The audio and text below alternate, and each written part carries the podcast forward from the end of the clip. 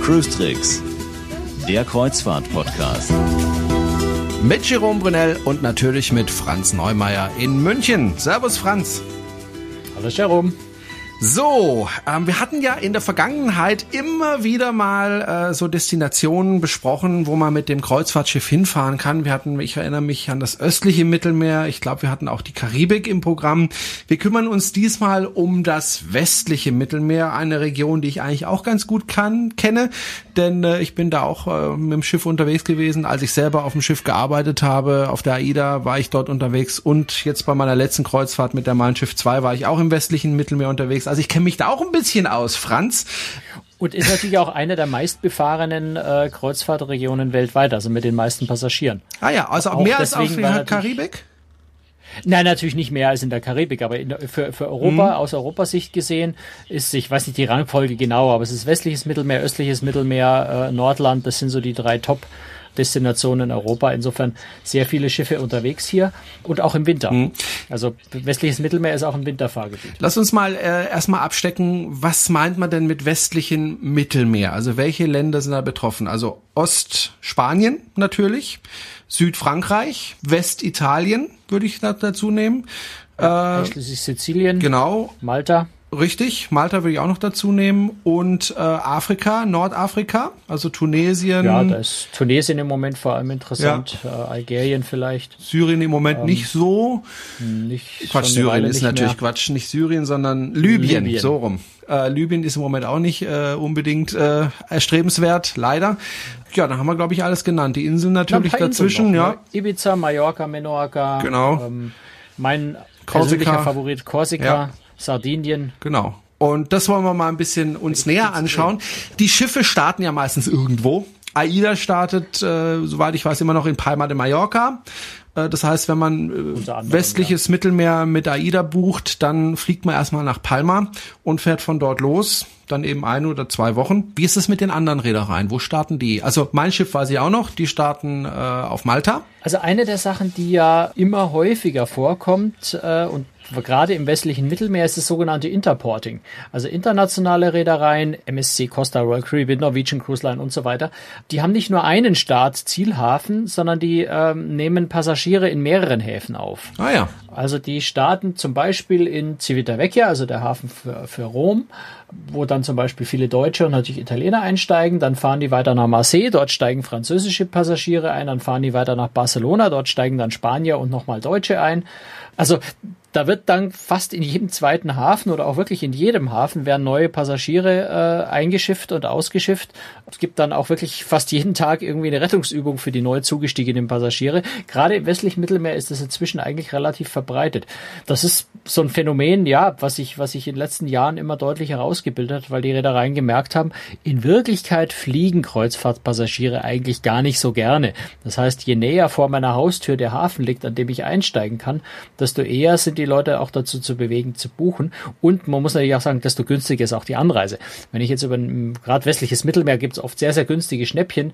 Wenn ich da eine Reise bekomme, die mich ähm, weiß ich nicht, 399, 499 Euro die Woche kostet, möchte ich ungern für 500 Euro einen Flug dazu buchen, sondern wenn ich da einfach dann äh, mit, vielleicht mit dem Zug oder mit, äh, mit, dem, mit dem Zubringerbus vielleicht für 10, 20 Euro zum Hafen kommen kann, äh, wenn ich irgendwo im Umkreis von Barcelona in Spanien zum Beispiel wohne oder wenn ich irgendwo in Südfrankreich wohne, um nach Marseille oder Toulon zu fahren, dann ist es natürlich auch deutlich günstiger. Deswegen macht es tatsächlich immer mehr Reedereien, dass sie in Häfen unterwegs immer wieder auch neue Passagiere aufnehmen. Finde ich aber ehrlich gesagt nicht so dolle. Also ich finde es in Ordnung, wenn man nicht fliegen muss. Das äh, hat mich auch genervt. Also bei meiner letzten Reise, gut, mit dem kleinen Kind ist es eh nochmal zusätzlich nervig. Aber ich finde es eigentlich schön, dass es so eine abgeschlossene Sache ist. Also dass man an einem Punkt startet mit allen Passagieren und äh, am, an, am Ende der Reise auch gemeinsam wieder absteigt. Weil man lernt ja auch andere Passagiere kennen und ich finde es einfach doof, wenn manche Passagiere vielleicht nach zwei Tagen dann vom Schiff steigen. Naja, es hat Vor- und Nachteile. Der, äh, einer der großen Vorteile ist sicher, dass am einen Ausschiffungstag ähm, es eben nicht mehr diesen einen großen einen Ausschiffungstage, gerade so auf den ganz großen Schiffen, wenn dann einfach mal dreieinhalbtausend Leute gleichzeitig von Bord wollen, das ist schon immer ziemliches ziemlicher Trubel, es ist übles Gedränge im Buffet-Restaurant. Meistens ist dann der Service nicht mehr so gut an dem Tag, weil Trinkgeld ist ja schon erledigt. Die, die Comment Cards sind schon ausgefüllt. Da muss man auch keinen Service mehr bieten, weil der Passagier sich eh nicht mehr wehren kann. Also ich, ich übertreibe jetzt ein bisschen, aber du weißt, was ich ja. meine. Und äh, diese, diese großen Ein-Ausschiffungstage haben schon vor allem was von Massenabfertigung. So, so wenig ich dieses Wort mag und so sehr ich mich immer gegen das Wort Massenabfertigung bei großen Schiffen sträube, aber da ist es schon so ein bisschen so. Und wenn ich da jetzt in äh, die Haupt, äh, vielleicht die Hälfte der Passagiere in Civitavecchia zusteigt, dann steigen äh, 400 in Marseille zu, es steigen 800 in Barcelona zu, dann verteilt sich das alles so ein kleines bisschen und ist weniger stressig für die jeweiligen, die ein- und aussteigen.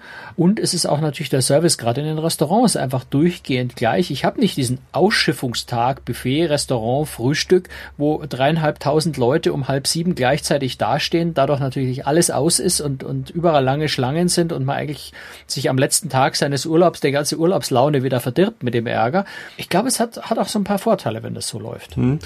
Es gibt ja Häfen, die werden besonders oft angefahren äh, im westlichen Mittelmeer. Welche sind denn die größten Häfen? Also wo gibt's die meisten Passagiere? Also die meisten, ich äh, habe da mal eine Statistik mehr zusammengestellt, was übrigens gar nicht so leicht ist, die Zahlen aufzutreiben, aber bezogen auf das Jahr 2012 habe ich eine Tabelle gemacht, wo ich die Passagiere gezählt habe bei Hafenstopps ohne Passagierwechsel. Also die Leute, die dort ankommen mit dem Schiff, einen Landgang machen und wieder wegfahren.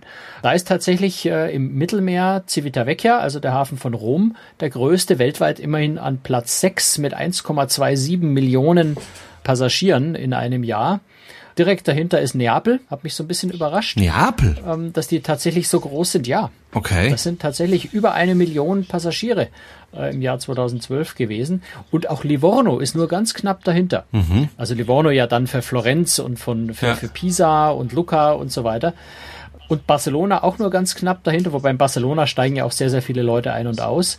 Aber Barcelona dann schon auf neun. Also Platz sechs, sieben, acht, neun ist Civitavecchia, Neapel, Livorno, Barcelona, weltweit Platz sechs bis, äh, bis neun. Mhm. Äh, alles im westlichen Mittelmeer. Also das sind sehr, sehr stark angefahrene Häfen. Auch Palma de, Mallorca, äh, Palma de Mallorca ist auf Platz 13 mit immerhin noch 520.000. Wie gesagt, nur Hafenstopp, keine, keine Passagierwechsel. Also das sind so die, die größten Hafe, Häfen in der Hinsicht. Ansonsten ist natürlich äh, Barcelona gerade für Passagierwechsel äh, sehr, sehr stark weltweit auf Platz 6 äh, mit, mit 6, äh, 608.000 2012 gewesen.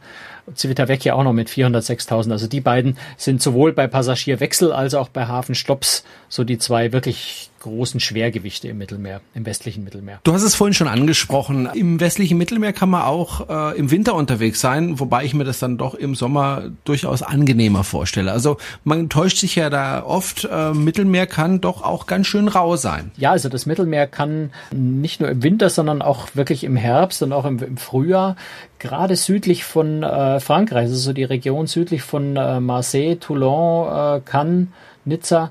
Dort gibt es ja einen sehr, sehr starken äh, Nordwind. Wenn der bläst, dann kann der Seegang in der Region schon sehr, sehr unangenehm und sehr, sehr kräftig werden. Also das sollte man sicher bedenken, wenn man im Winter im westlichen Mittelmeer unterwegs ist. Auch im Mittelmeer kann die See schon recht rau werden vielleicht so ein bisschen unerwartet, wenn man das Mittelmeer im Sommer kennt. Das sollte man bedenken. Ansonsten hat man natürlich einfach sehr schöne große Städte, die im Winter jetzt natürlich auch nicht so wahnsinnig warm sind, aber Barcelona, Rom, Neapel, da wird es dann schon wärmer weiter im Süden. Auch Sizilien ist im Winter ja dann schon trotz allem halbwegs warm, wenn man eine Jacke anhat. Es sind sehr schöne Städte, sind sehr schöne Gegenden, die man auch im Winter wunderbar besuchen kann und sind dann von Touristen halt auch nicht ganz so überlaufen wie im Sommer. Wobei auch im Sommer kann das Mittelmeer ordentlich schaukeln. Ich erinnere mich an eine Geschichte, da hatten wir an Bord einen äh, Stargast, nämlich DJ Ötzi und äh, dem DJ Ötzi ging es angesichts des Wellengangs richtig, richtig schlecht. Der Arzt musste ihn also mehr oder weniger gesund spritzen, damit er da seinen Auftritt hinbringen äh, konnte. Und er sollte eigentlich noch ein, zwei Tage an Bord bleiben. Er hat sich dann abholen lassen, ist dann früher von Bord gegangen. Dem ging es oh. einfach gar nicht gut. Fand es nicht so lustig. Er tat mir ein bisschen leid. du plauderst ja echt interne Geheimnisse des armen DJ Ötzi aus, aber ich habe da gar kein Mitleid. Ich hatte jetzt nicht so großes Mitleid mit ihm, weil die Musik, die finden auch viele, naja, ich will es jetzt nicht, doch, ich sag's zum Kotzen, manche. Nein, das ist Geschmackssache. das ist ne? Geschmackssache, Da muss sich jeder seine eigene Meinung bilden. Ja, absolut. Okay. Aber ne, du hast schon recht. Also, ne, aber ich glaube, Mittelmeer ist ähm, ja im Sommer normalerweise ruhig. ruhig ja. Im Sommer ist es wirklich nicht so kritisch, aber wie überall anders auf der Welt auch, kann es im Sommer auch da mal unangenehm werden. Aber äh, meist nicht. Also wie gesagt, vor allem so südlich von Frankreich, da ist auch im Sommer, die Region ist auch im Sommer mal gut für ein bisschen Seegang. Hm. Wie ist das mit den Temperaturen im Winter im westlichen Mittelmeer? Ja, kann schon mal ähm, so in die, in die Nähe der Frostgrenze kommen. Das Temperaturen ist eigentlich nicht so tragisch, da hat man eigentlich schon über Null und je weiter südlicher man kommt, desto schöner natürlich. Es kann einfach auch mal ein bisschen verregnet sein. Also im Winter kann man schon das Pech haben, dass einfach mal eine ganze Woche Regen ist. Aber nachdem man so diese ganze große Runde ja in der Regel dreht, also von Spanien bis nach Italien rüberkommt, nach äh, Südfrankreich kommt, sind die Chancen ganz gut, dass zumindest ein, zwei schönere Tage dann mal dabei sind, weil man irgendwo dann doch schafft, den, den Schlechtwetterwolken davon zu fahren. Und im Winter ist es halt auch einfach günstig. Ja, das muss man auch sagen. Kreuzfahrt im Winter im westlichen Mittelmeer ist nicht so wahnsinnig teuer, wenn man jetzt nicht gerade Weihnachten, Silvester nimmt, wo die Preise natürlich hoch sind. Jetzt nimmst du mir gerade die Frage weg. Ich wollte nämlich gerade fragen, im Winter ist es doch bestimmt günstiger. In der Tat ist es natürlich günstiger. Leider können nicht jeder, also Lehrer wie ich, können das halt nicht immer in Anspruch nehmen, weil wir ja immer Ferien machen müssen, wenn halt Schulferien Ferien sind und dann wird es generell ja. immer etwas teurer. Aber man kann schon sagen, im Winter ist es deutlich günstiger, auf dem Mittelmeer zu fahren als im Sommer. Also es ist tendenziell günstiger, wobei ich würde mich jetzt, würde mir jetzt keine Hoffnung auf, auf Ultraschnäppchen machen. Die Reedereien verramschen schon die Fahrten da nicht, weil es sind im Winter andersrum natürlich auch wesentlich weniger Schiffe unterwegs als im Sommer. Im Sommer ist da quasi jeder. Im Winter ziehen die Reedereien ja doch die meisten Schiffe Richtung Karibik ab, äh, ziehen sie vielleicht auch äh, Richtung Asien oder nach Dubai ab, sodass im Winter einfach nicht mehr so viele Schiffe da unterwegs sind. Entsprechend ist auch das Angebot kleiner und dann gehen die Preise auch wieder ein bisschen hoch. Also sind jetzt keine Ultraschnäppchen, weil sonst würden die Reedereien da nicht fahren. Äh, lohnen tut sich für die Reedereien allemal. Aber klar, Winter ist tendenziell günstiger als Sommer. Welche Häfen sind denn besonders schön in der Region? Also ich kenne den Hafen von Malta. Du hast ja auch kürzlich, da kann man auch mal darauf hinweisen, einen kleinen Videofilm auf YouTube hochgeladen mit einem Zeitraffer vom Hafen von äh, Malta, nämlich ähm, wie heißt das der Ort? Valletta. Grand Harbor von Valletta, genau. ja. Der, der Hafen von Valletta. Für mich einer der schönsten Häfen, die ich überhaupt kenne. Ich kann mich erinnern, ich war ähm, auf der AIDA ja unterwegs und wir liefen dann in Malta ein, in Valletta. Ich habe da geschlafen. Ich habe das gar nicht so richtig mitbekommen. Wenn man monatelang auf dem Schiff ist, weiß man irgendwann gar nicht mehr, wo man so richtig ist. Äh, ging dann nach oben, habe dann gefrühstückt, habe dann auch, auch nicht aus dem Fenster geschaut, bin dann äh, auf Deck 6, wo ich gearbeitet habe, hoch und guckte dann nach draußen und ich, war also wirklich ungelogen kam mir dann vor wie äh, versetzt in Tausend und eine Nacht. Ja, also Malta, Valletta ist sicher einer der schönsten Häfen, die es überhaupt weltweit gibt. Und äh, einer meiner persönlichen absoluten Favoriten. Da lohnt sich echt in der Früh um fünf, halb sechs, wann auch immer das Schiff vorhat, dort einzulaufen. Also eine Stunde vorher aufzustehen, sich die Hafenfahrt anzuschauen, weil die ist relativ eng, die Hafeneinfahrt, und das geht dann in die Bucht, in diesen Grand Harbor rein, wo auf der einen Seite, also in Fahrtrichtung dann rechts, Valletta oben ist, also ganz massive äh, mittelalterliche Burgfestungsmauern, die also, wenn man da oben am Pooldeck steht, dann schaut man quasi so ebenerdig in die Häuser dann rein, oberhalb der äh, Mauern. Auf der anderen Seite ist auch viel Industriehafen, aber das sieht man auch, sind auch alte Städte, die aus der Zeit stammen. Also der, der Hafen ist dann da so ein bisschen reingebaut. Das ist eine ganz interessante Mischung. Ich war jetzt vor kurzem gerade dort, da lag eine riesengroße Ölbohrplattform auf der anderen Seite, die da in der Werft gerade irgendwie Hab ich auch gesehen. überholt worden ist. Aber direkt dahinter sind halt trotzdem die, die alten Städte, die alten Gemäuer aus dem Mittelalter. Das ist schon eine sehr, sehr schöne Mischung. Und äh, man fährt dort so rein, dass der Sonnenaufgang den dann in seinem, in, im Rücken quasi ist, also zur Hafeneinfahrt hin wieder, um der Sonne, die Sonne dann hinter einem aufgeht. Es ist schon sehr, sehr, sehr schön. Und das Faszinierende an Malta ist am Ende dann natürlich auch, dass man direkt unten an der Stadtmauer von Valletta liegt und es gibt einen neuen Aufzug seit zwei Jahren, wo man wirklich ein paar Schritte vom Hafen weg in den Aufzug einsteigt. Der geht, glaube ich, so 60 Meter Meter oder sowas hoch. Und dann steht man mitten in der, in der Altstadt von äh, Valletta. Also dort muss man auch überhaupt keinen gebuchten Ausflug an und für sich erstmal machen, wenn man, wenn man auch zum ersten Mal gerade da ist, sondern man hat wirklich nur ein paar Schritte, bis man mitten im Mittelalter steht, mitten in den, in den alten Festungen, in den alten ähm, Anwesen der Kreuzritter dort. Sehr, sehr schön. Eine meiner persönlichen absoluten Favoriten. Ja, ich war leider nur traurig, weil wir sind relativ spät äh, dorthin gekommen beim Einschiffen und wir mussten ganz, ganz früh dort wieder weg. Also wir hatten leider keine Gelegenheit, diesen Ausflug Aufzug auszuprobieren. Aber äh, allein das vom Schiff aus zu betrachten und dann auch vom Flugzeug, wenn das Flugzeug startet, mal auf der richtigen Seite sitzt, dann kann man den Hafen auch von oben sehen und dann nochmal seinem Schiff zuwinken, ja, äh, das dann da noch liegt, wenn man da wegfliegt. Ähm, also wirklich ein ganz, ganz toller Hafen. Was ich auch als interessanten Hafen empfunden habe, war Barcelona, weil man liegt da an und man ist im man ist quasi schon in der Stadt. Ja, also der Bus, äh, den der Hafen selber ja anbietet, ich, was der kostet, ein Euro oder ein Euro 50 oder sowas, glaube ich, hin und zurück. Der fährt einen aus dem Hafen raus und hält dann äh, außerhalb des Hafens an der, am Kolumbusplatz, an der Kolumbussäule. Und das ist der Startpunkt, die Ramblas hochzulaufen, die große Einkaufsstraße. Also ja, man ist dort mitten in der Stadt. Ähm, dort kann man übrigens auch Fahrräder ausleihen. Kleiner Tipp, äh, direkt in der Nähe von der Kolumbussäule ist ein Fahrradverleih. Das kostet, glaube ich, für zwei Stunden waren das fünf Euro oder so. Also wirklich günstig. Ähm, und da kann man mit, den, mit, mit dem Fahrrad äh, zum Beispiel auch nach Barceloneta vorfahren, also dieses etwas neu entwickelte Stadtviertel am Strand vorne. Sehr schön dort. Oder eben direkt in die Altstadt rein, äh, zu, dem, zu den Markthallen. Äh, da gibt's ganz viel in der Stadt selber zu sehen. Äh, natürlich die Kathedrale, die, die ganz berühmte äh, Museen, äh, ein Picasso-Museum unter anderem. Aber man kann auch, sorry, kein Problem. Spielzeug aus der Hand legen. Kein Problem. Aber Barcelona ist auch eine Stadt, die sich durchaus eignet für, für organisierte Landausflüge. Zum einen, um natürlich äh, die, die etwas äh, entfernteren äh, Bereiche von Barcelona zu kommen, aber auch etwas außerhalb von Barcelona äh, liegt ein, ein Kloster in den Bergen oben, das sehr, sehr sehenswert ist, was man meistens dann macht, wenn man schon mal in Barcelona war und nach einem alternativen Ausflug sucht.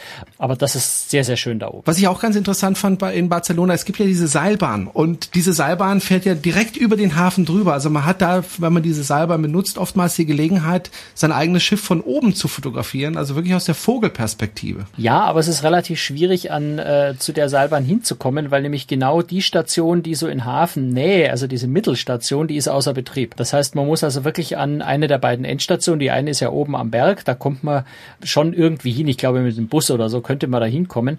Äh, und die andere ist eben doch relativ weit, also so, dass man da zu Fuß nicht hinkommt. Mit den Fahrrädern hätten wir hinfahren können. Also mit den Fahrrädern waren wir dort äh, an der Talstation, aber jetzt stelle ich natürlich dort auch nicht mein teuer gemietetes Fahrrad äh, dort ab, um da mit der Seilbahn zu fahren.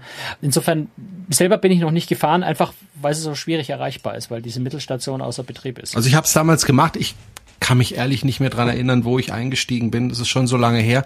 Aber ich erinnere mich noch gut, dass wir also direkt über unser Schiff drüber geschwebt sind und ich dann von dort natürlich schöne Fotos machen konnte. Tolle Sache. Ja, das funktioniert bei den kleinen Schiffen, weil die, äh, weil die ein bisschen woanders anlegen als die großen Schiffe, die ein bisschen weiter außen ah, okay. Kreuzfahrthafen. Also da fährt man nicht direkt drüber, aber man hat sicher trotzdem einen sehr, sehr schönen Blick noch, ja. weil es nicht weit weg ist. Weil ich erinnere mich auch, dass wir nicht mit dem Bus in die Stadt sind, sondern wirklich direkt zu Fuß, also ja. ausgestiegen zu Fuß direkt in die Stadt gegangen sind. Barcelona. Civitavecchia ist ist auch ein Hafen, der bei den Passagierzahlen ganz weit oben liegt. Das hast du vorhin ja gesagt. Civitavecchia an sich ist ja nicht so unbedingt äh, sehenswert, oder doch? Ach, es ist eine ganz nette kleine Stadt, aber äh, in Wirklichkeit hält sich dort natürlich wirklich niemand auf, ja. weil einfach, ja, man Bitter hält dort für die Leute dort. Ne? Ja. So viele Schiffe ja, im glaube, Hafen und alle fahren sie nach Rom. Kann man irgendwas ja, zu dem Hafen sonst sagen? Naja, äh, ich meine, er ist, er ist ein sehr, sehr stark frequentierter äh, Ein-Aussteigehafen, äh, genauso wie auch als äh, normalen Hafenstopp für, äh, Stopp für Rom eben. Das bisschen Unangenehme an Civitavecchia ist einfach, dass der Flughafen äh, so weit weg ist. Ähm, das heißt, wenn man das Schiff dort ein- oder aussteigt, ist die Entfernung Flughafen zum Hafen sehr groß. Das heißt, äh, die Kosten dahin zu kommen relativ teuer. Der Tipp kann da eigentlich nur sein, einen Mietwagen One-Way zu nehmen. Werden da angeboten, ist relativ günstig. Gerade wenn man zu mehreren ist, wenn man zu dritt, zu viert äh, ist oder auch zu fünft, lohnt sich die One-Way-Miete. Andersrum gibt's in eine Richtung, nämlich, wenn ich mich recht erinnere, vom Hafen zum Flughafen gibt es einen äh, Busservice, einen unabhängigen, also unabhängig in, in Hinblick auf die Reedereien, die das natürlich auch alles anbieten, aber in der Regel in äh, Rom sehr äh, relativ teuer sind. Also wer da ein bisschen günstiger zum Hafen kommen will, vom Flughafen zum Hafen mit einem mit einem Mietwagen oder einem Limousinenservice, die dort wirklich im Angebot sind. Wenn man zu mehreren sind, sich das teilt, ist es relativ günstig. Oder dann auf dem Rückweg vom Hafen zum Flughafen mit einem Shuttlebus. Ich kann mich in die Preise nicht mehr erinnern, aber es waren jedenfalls deutlich günstiger als das, was die Reedereien anbieten. Alternative per Zug über Rom muss man aber halt einfach einmal umsteigen und dauert dann doch relativ lang. Ist dafür die günstigste Variante, kostet bloß ein paar Euro. Und wir hatten es ja schon mal gesagt in unseren Spartipps, äh, wenn Sie Ausflüge nach Rom machen möchten, Sie können natürlich über die Reederei buchen, mit dem Bus da runterfahren. Bei mir hat das 50 Euro pro Person gekostet mit der Mein Schiff 2. Äh, ich denke, das ist so ein gängiger Preis. Wäre es einfach eher noch günstig. Ja, ja. richtig günstig ist es halt, wenn sie es einfach mit dem Zug machen. Auch das ist nämlich möglich von Civitavecchia und dann haben wir ja schon drüber gesprochen, muss man jetzt nicht wiederholen. Genau. Äh, hören Sie sich einfach eine der älteren Folgen an und dann wissen Sie das auch. Ich wollte noch Tunesien ansprechen. Ähm, Tunesien wird ja auch von, von den Schiffen angefahren, Tunis, äh, beziehungsweise Tunis direkt glaube ich nicht, sondern ein Hafen, der davor liegt, ne? Oder täusche ich mich da? Äh, doch, Tunis auch. Es gibt zwei Häfen. Äh, einer ist Tunis selber und der andere fällt mir jetzt ehrlich gesagt der Name auch nicht an, weil ich zugegebenermaßen selber dort noch nicht war. Ich war einmal bis kurz vor Tunis, zu der Zeit, wo Tunesien nicht angelaufen wurde. MSC hat damals aber den Trick angewendet, trotzdem bis kurz vor Tunis zu fahren, äh, sich dort auch abfertigen zu lassen von den Behörden, ist dann aber abgedreht und wieder weitergefahren. Die einfache Erklärung ist, Tunis ist eben eine der wenigen nicht-EU-Häfen im westlichen Mittelmeer, die man als Reederei anlaufen kann. Und äh, wenn das Schiff während einer Reise einen Nicht-EU-Hafen anläuft, dann fällt auch keine EU-Mehrwertsteuer an. Das heißt also immer, wenn ein Schiff äh, gerade was spanische Abfahrtshäfen angeht, ist das relevant, bei, von dem spanischen Hafen abfährt und nur in der EU bleiben würde, dann würde für alle Bordumsätze eben äh, spanische Mehrwertsteuer anfahren. Fährt das Schiff einen Hafen außerhalb der EU an, in dem Fall Tunis, dann würde diese spanische Mehrwertsteuer, glaube nur für die ersten drei oder zwölf Meilen, glaube ich, bei der Hafenausfahrt in Spanien äh, anfallen und für die restlichen Umsätze dann eben nicht. Äh, insofern lohnt sich das schon für die Reederei durchaus sogar einen Umweg extra deswegen ähm, nach Nordafrika zu machen, um einfach einen nicht-europäischen Hafen anzulaufen. Ich habe äh, früher ja beim Radio gearbeitet und äh, es gab mal eine Situation, da habe ich eine Reise äh, nach Palma de Mallorca verlust, aber mit dem Flugzeug und hatte dann eine Hörerin dran, die das dann auch gewonnen hatte und das erste, was sie mir dann am Telefon sagte, live on air, ja, da war ich schon mindestens 150 Mal in Palma de Mallorca. Und ich dachte mir, oh mein Gott, so ein Mist, jetzt hat's jemand gekriegt, der da eh schon immer ist. Und dann sagte sie, ja, aber ich habe es eigentlich nie gesehen, weil ich bin nie vom Flughafen runtergegangen. Äh, jetzt kann ich es mir endlich mal angucken. Sie war nämlich Stewardess und ist dann regelmäßig so. auf Linie dahin gefahren. Und so geht's mir im Grunde auch. Also ich war bestimmt, ich weiß nicht wie oft in Palma de Mallorca, äh, hatte aber dadurch, dass da eben mal der Passagierwechsel war, nie Zeit, mir die Insel anzuschauen. Also ich war auch x-mal dort und habe es im Grunde nicht gesehen. Was habe ich verpasst? Verpasst, Franz? Also mir geht's ja so ein bisschen so ähnlich wie dir. So wahnsinnig viel habe ich von der Insel auch noch nicht gesehen, obwohl ich schon ein paar Mal da war.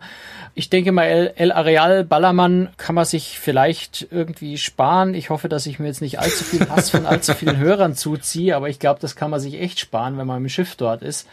Zumal es auch jetzt nicht so leicht zu erreichen ist, wenn man, wenn man im Schiff im Kreuzfahrthafen von Palma de Mallorca liegt. Die Stadt selber, Palma, ist einfach wunderschön. Äh, lohnt sich einfach zu Fuß durchzulaufen, ähm, sich mal in ein Straßencafé zu setzen, das einfach zu genießen, irgendwo ein paar Tapas zu nehmen, einen Kaffee zu trinken.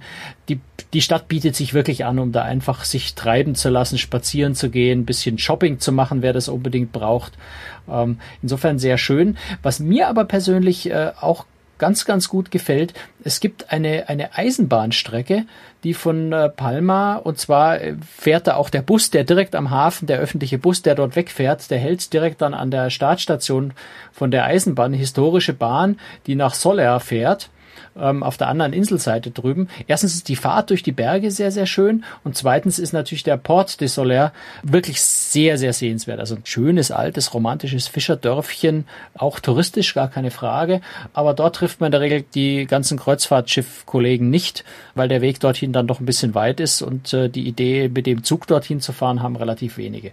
Also das wäre so aus meiner Sicht vielleicht so der persönliche Tipp für Mallorca, mit dem Zug dahin zu fahren. Wirklich schön. Jetzt gibt es ja Häfen, die werden relativ häufig angefahren und äh, wirklich von Tausenden, ja von Millionen besucht. Und dann gibt's ja Häfen, die kennt fast niemand. Hast du so ein paar Geheimtipps so von Häfen, wo es sich lohnt, auch mal vorbeizuschauen? Naja, also mein persönlicher Favorit im Mittelmeer, aber das liegt vielleicht auch dran, dass das so mein, mein allererster Urlaub in meiner Schulzeit war, äh, ist Korsika. Mhm. Eigentlich egal welcher Hafen in Korsika, ob nur Bonifacio oder Ayasho oder äh, Ajaccio. Ajaccio glaube ich. Ajaccio. Ich, ich glaube, spre sprechen die äh, Korsen. Wie die Korsen das weiß, weiß ich nicht, aber die Franzosen sagen Ajaccio. Ja, ich glaube, die Korsen sagen Ajaxo oder so, also relativ ähnlich. Mhm. Also Calvi, Bonifacio, das sind so die schönen Orte, äh, die auch von Kreuzfahrtschiffen angelaufen werden. Korsika ist einfach so eine ganz wild romantische Insel, wo man auch so ein bisschen Mut haben muss, um überhaupt mit den äh, Bussen oder mit einem Auto über die Straßen dort zu fahren, die oft ganz ohne Absicherung an Steilhängen entlang und die Korsen äh, haben einen Fahrstil, also wo sich jeder Napoletaner noch ein Beispiel dran nehmen kann. Also wirklich in einer Wildheit äh, durch die Straßen fahren und man sieht dann auch an den Abhängen unten gelegentlich ein paar Autos liegen.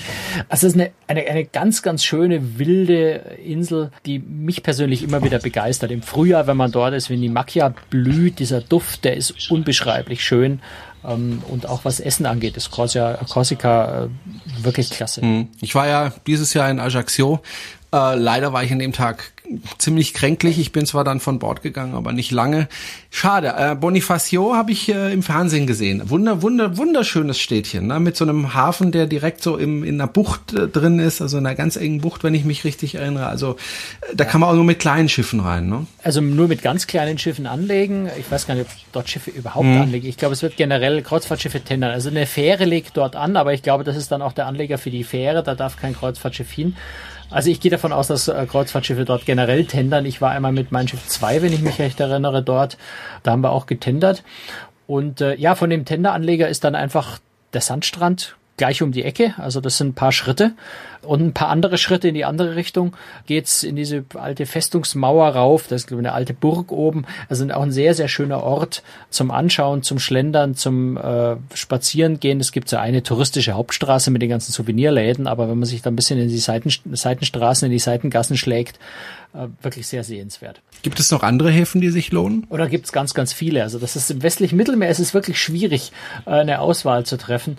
Ja, also Nizza, beziehungsweise mein persönlicher Favorit ist dann da sogar noch eher Monte Carlo, also Monaco äh, ist sehr, sehr schön.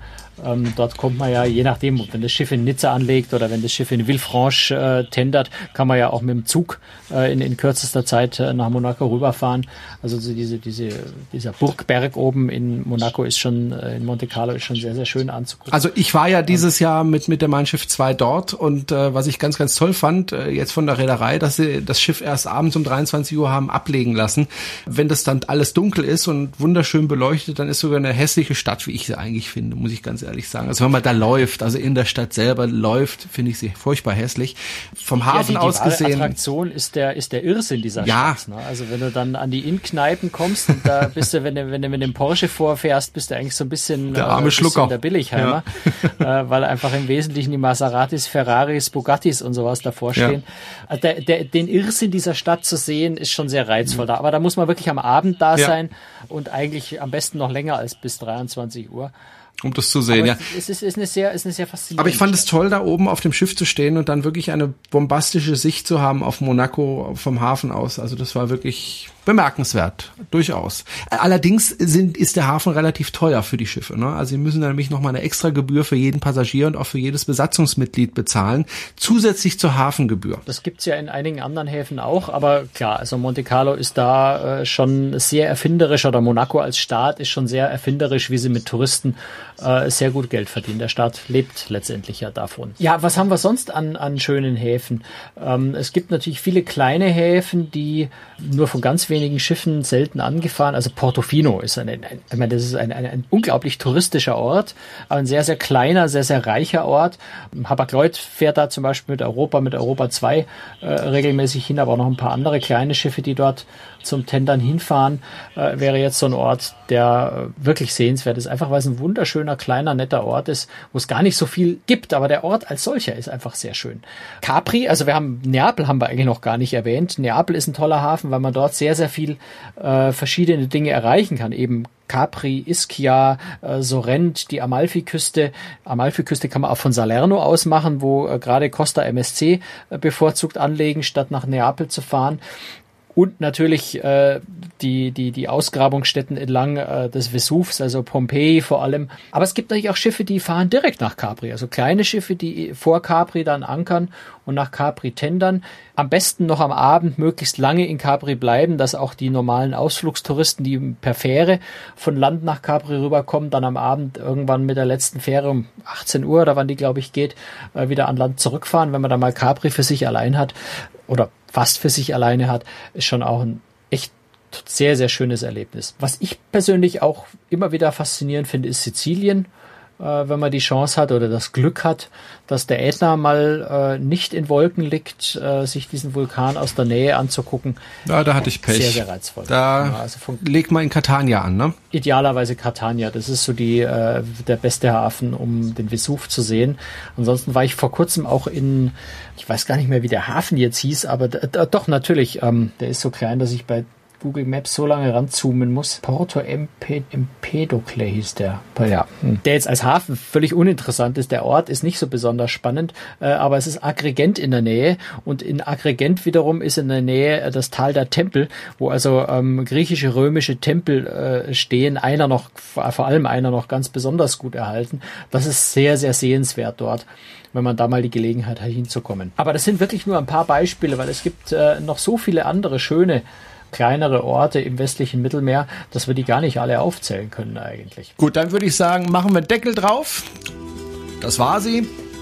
Die 52. Folge von Cruistrix, der Kreuzfahrt-Podcast. Und ähm, am Schluss nochmal der Hinweis, wenn Sie uns weiterempfehlen, freuen wir uns. Wenn Sie uns ein bisschen Geld spenden möchten, dann freuen wir uns auch. Und wenn Sie Kommentare an unsere Homepage senden oder in iTunes kommentieren, freuen wir uns auch. Also Sie sehen, Sie haben drei Möglichkeiten, uns so richtig in Verzückung zu bringen. Das war die 52. Folge, wie gesagt. Danke fürs Zuhören, empfehlen Sie uns weiter. Bis zum nächsten Mal. Tschüss, Franz. Tschüss, Jerome. Servus.